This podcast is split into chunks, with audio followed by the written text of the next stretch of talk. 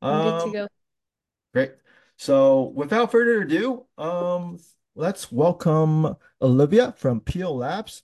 Peel Labs is a uh, more of a social sustainability company that uses pineapple, as I as far as I know, um, to create furniture or leather related products. Uh, so pineapple is a really sustainable and environmental sourced material. So today we have the honor and pleasure of talking with Olivia from Peel Labs. So Olivia, if you can uh, help us uh, know more about your company, if you can tell us your your your uh, your back company background and your background, that would be great. O- Okay. Hi, I'm Olivia Granier from Peel Lab, and I'm a business manager at Peel Lab. Um, Peel Lab is a B2B um, leather manufacturing company, and we manufacture leather from leftover pineapple leaves. Um, we do a lot of, it's a B2B business, so we do a lot of um, collaboration partnerships with um, other companies. Um, so we make the leather and not mainly the finished goods, but we do also make um couple finished goods. But it's mainly us making the leather, doing um working with other companies, and they make the design. Um, I'm actually a student in Paris. Um, I'm doing an exchange student program, and I met um with Peel Lab in Tokyo. Wow. Um, I think that was like a year ago. Mhm. Um, because all the teachers and my friends all knew that I'm obsessed with fashion and sustainability. Um, when Peel Labs company came to our school to just to present, to um, spread out the knowledge of pineapple leather, um, the teacher just called me and they were like, Olivia, you need to come. And I just ran and talked with them, and I really got interested in their vision, their Mhm. mission, what they're doing, and I thought it was really, really cool. Um, when I joined, it wasn't really about fashion, but it was more about um, furnitures and doing a lot of collaboration with automobile companies. Um, Right. because um, um, our pineapple leather has a really high durability um, which lasts about 10 years. And that um, is really good for furnitures and automobile companies because they really need the um, strong, durable leather.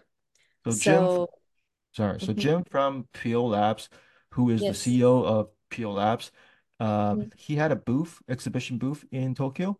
Is that how you Yes. met? Okay, cool. Um, no, actually, he just, um, he- I think not him, but it was his, um, another business um, manager came to our school just to Okay. present. Yeah. In And Tokyo? students were really interested. They're all like touching the leather.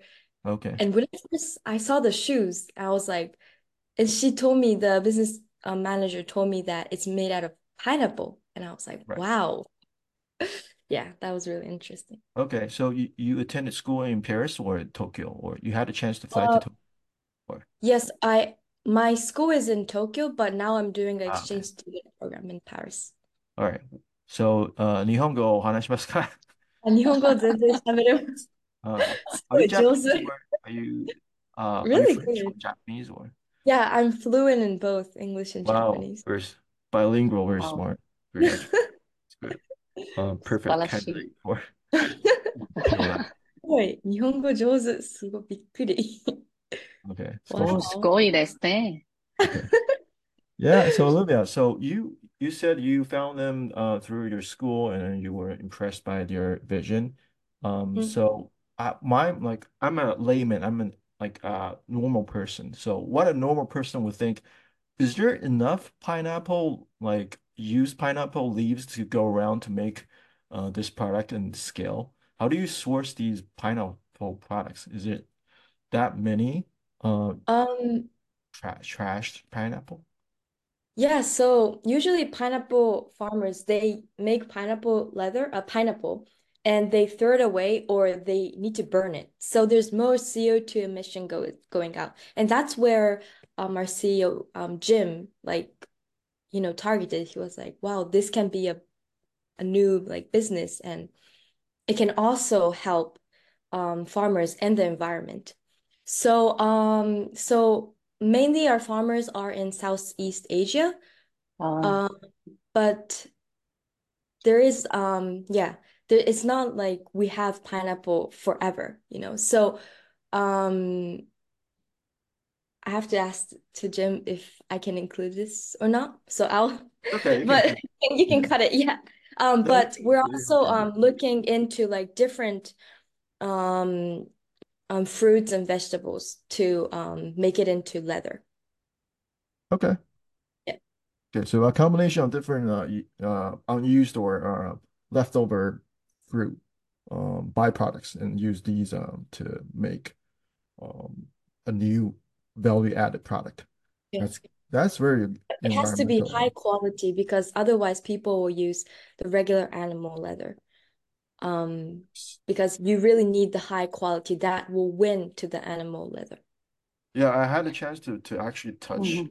um uh, uh Jim's products, and yeah, it feels like leather. Um, um, if you don't, if you didn't tell me it's it came from pine pineapple, I wouldn't have guessed it, it came from any fruit related fruit uh material. So it's really Does it realistic. smell like a pineapple? Does No, it no, smell like no, no? no. You, you you can't Doesn't smell pineapple. You can't feel pineapple.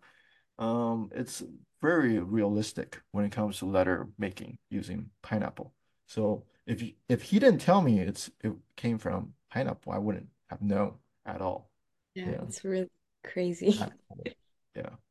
And But uh, on the on the shopping or fashion side, um, I'm I'm kind of curious. Um, does it um have does it sell the same price as regular leather product, or it have a higher price? It's more Um, expensive than the regular leather product.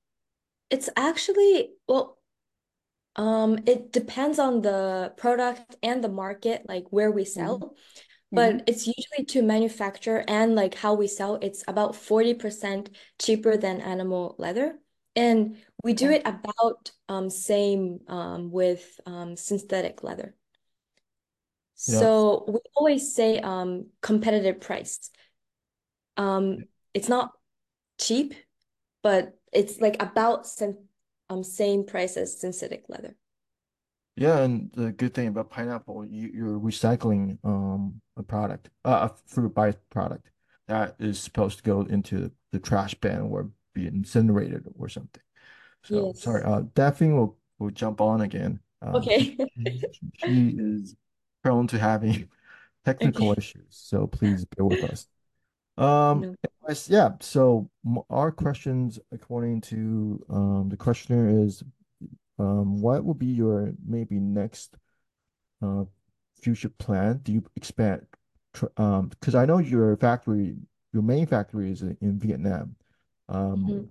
what would be your target audience? Would it be hotels or franchise, um, hospitality buildings, or um, uh, uh, furniture um, chains in mostly in Europe, or uh, what would be your five-year future plan? Okay, so currently um we are mainly doing our business in Asia because um if we do business in Europe or in America and we don't have the farm in um those countries, it'll be again like a lot of transportation um you know CO2 emission everything. yeah, So that's why we mainly do our business in Asia, Thailand, um Singapore at um we do a lot with um hotels. They have nice restaurants and the hotels use our leather for their furnitures. But also we just started um Peel Lab in America. So that's okay, one expansion. And also of course Europe because um in Japan, I do see a lot of bio products or like ethical, environmental, but in Paris it's much more. It's much, much more. Every supermarket will have a whole section for um those and that shows how people like really really care about the environment more than um Japan or in Asia. yeah, So we really think um it there's a really high potential in Europe and also in America. yeah.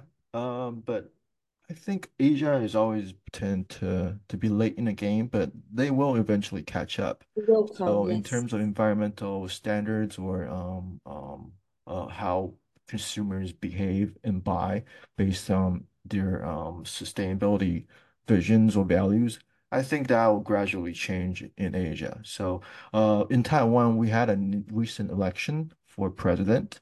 Uh, so the new president is is uh, is is under the Democratic Party, and they're really pushing green like projects and green uh, sustainability agenda.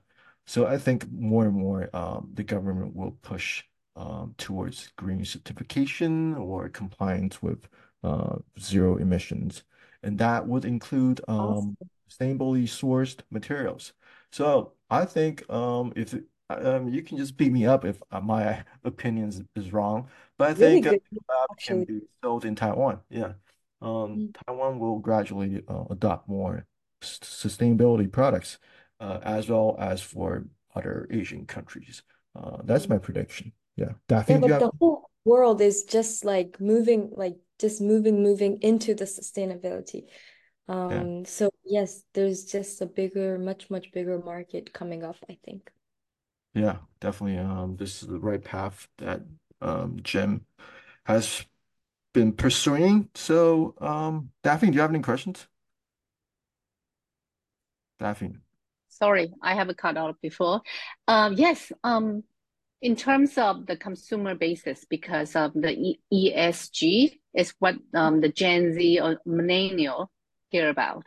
So yes. how do you tap into the um, the consumer market? You know, uh, you guys target on these groups?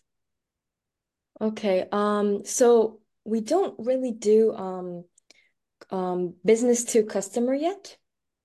Um, but okay. now I think we're in a phase of um, spreading out um, the knowledge and just to get people know about um, our leather. Pineapple leather exists. There's other um, apple leather, orange leather I've seen that other companies do, but mm -hmm. um, they tend to be a little more expensive than the, the regular animal-based leather.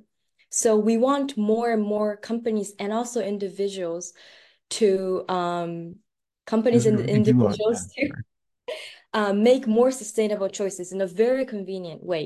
So that's why we have a really competitive price and we go to many schools and do a lot of workshops so people can know more about our leather and people can think more about the environment. Okay. So I guess your role in, in Paris right now is to uh, help promote Peel Labs products uh, yes. throughout Europe. Uh, yes. What would be uh, what would be your big, biggest challenge in terms of cast, customer acquisition? Um, like I I think Jim has given you a list of KPIs or OKRs. Uh, what what has been the biggest challenge for you to, in terms of expanding your products throughout Europe? Wow. Okay. Let me think about that. Or uh, your daily um, problems that you need to solve.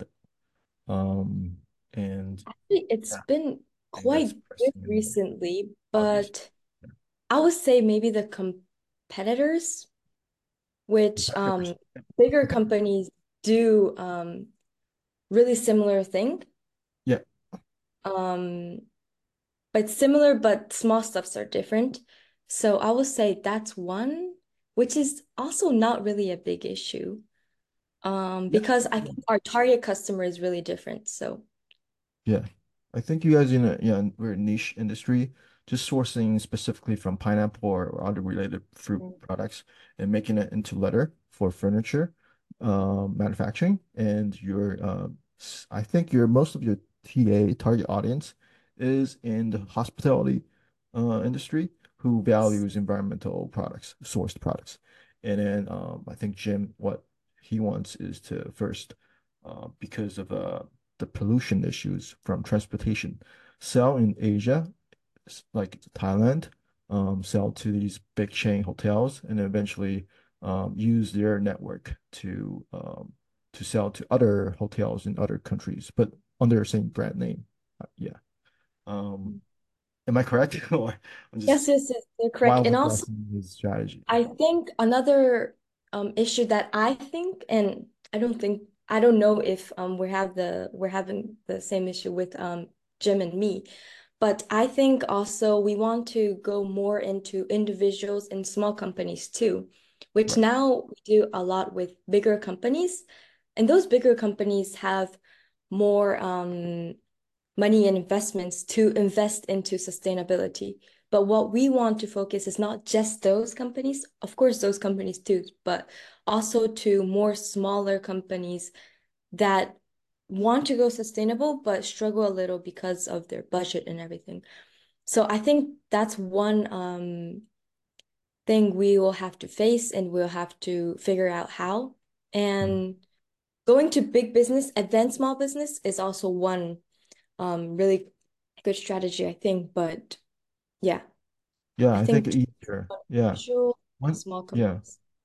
yeah. I think once you secure some big name hotels, then eventually other ho like smaller hotels or similar industries or companies will want to to copy them. And uh, that I think that's how we grow um, for Peel Labs.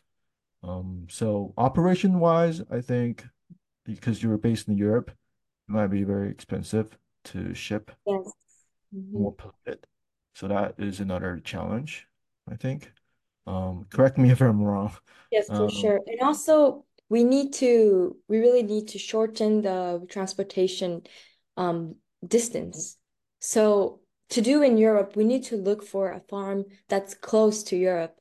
Um, maybe Spain. I heard there's a small, um, you know, pineapple farm there. So, um, that's another issue to expand. We would like to, we would love to expand more and more, but the transportation transportation um, destination, like the um, the distance, will be one um thing we need to think about, Yeah. So do, like what what would be your daily task or daily job life? Uh, uh Um, just tell us, Olivia, your day, a day in the life of of uh CPD I or wake up at 4 a.m. I go to the Labs. gym for five hours. Oh, you go to the uh, gym five hours. Can you please no. share which gym? I mainly um so I two two study here. Yeah. So I, me, I think one minute. So I study in Paris. Um, so my I really focus, I'm really focusing on my studies now, but also we do we join um to a lot of events, exhibitions, um, small business pitches here in Paris and also in. Europe, Barcelona, Portugal. I went to those companies, countries, um, to do business um pitches. Gotcha. So just making connections, meeting new people, going to um, different um, incubator or associations to um, just see how we can expand in Europe. I think that'll be that is my current um, big role here in Europe. Okay. So I think uh, Peel Labs is still trying to secure some investments.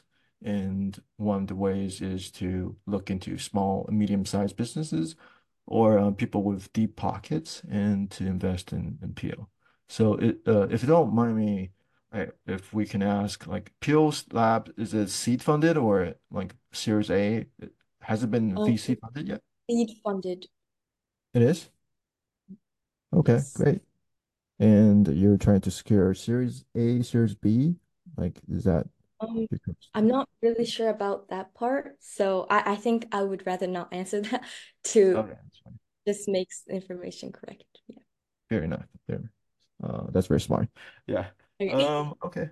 Um, do, are, are you just by yourself in, in, in Europe for Peel Labs, or do you have like coworkers Um, no, in big Europe. I'm the only one. Oh wow. Um, yeah, also we have um another business manager in Japan.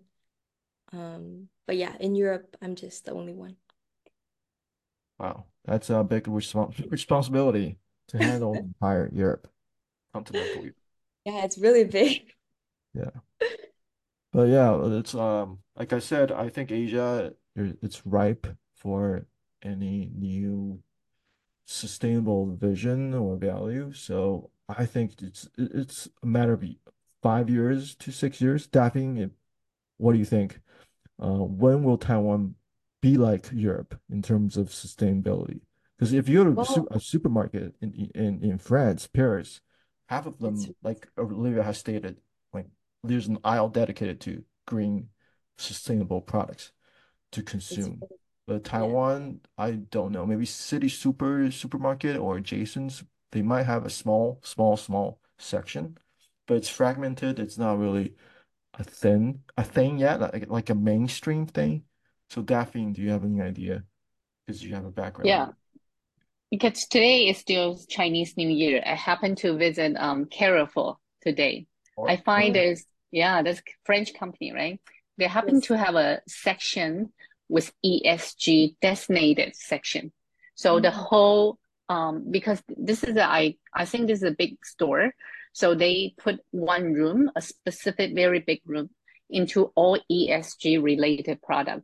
So it's kind of showroom to showcase what kind of uh, ESG related product they have, but also um, um, serve as a kind of communication, right? So they put SDGs goals over there, so that people to get a chance to browse that section. And uh, I think um, I think this is a, ahead of every department store, every supermarket stores in Taiwan.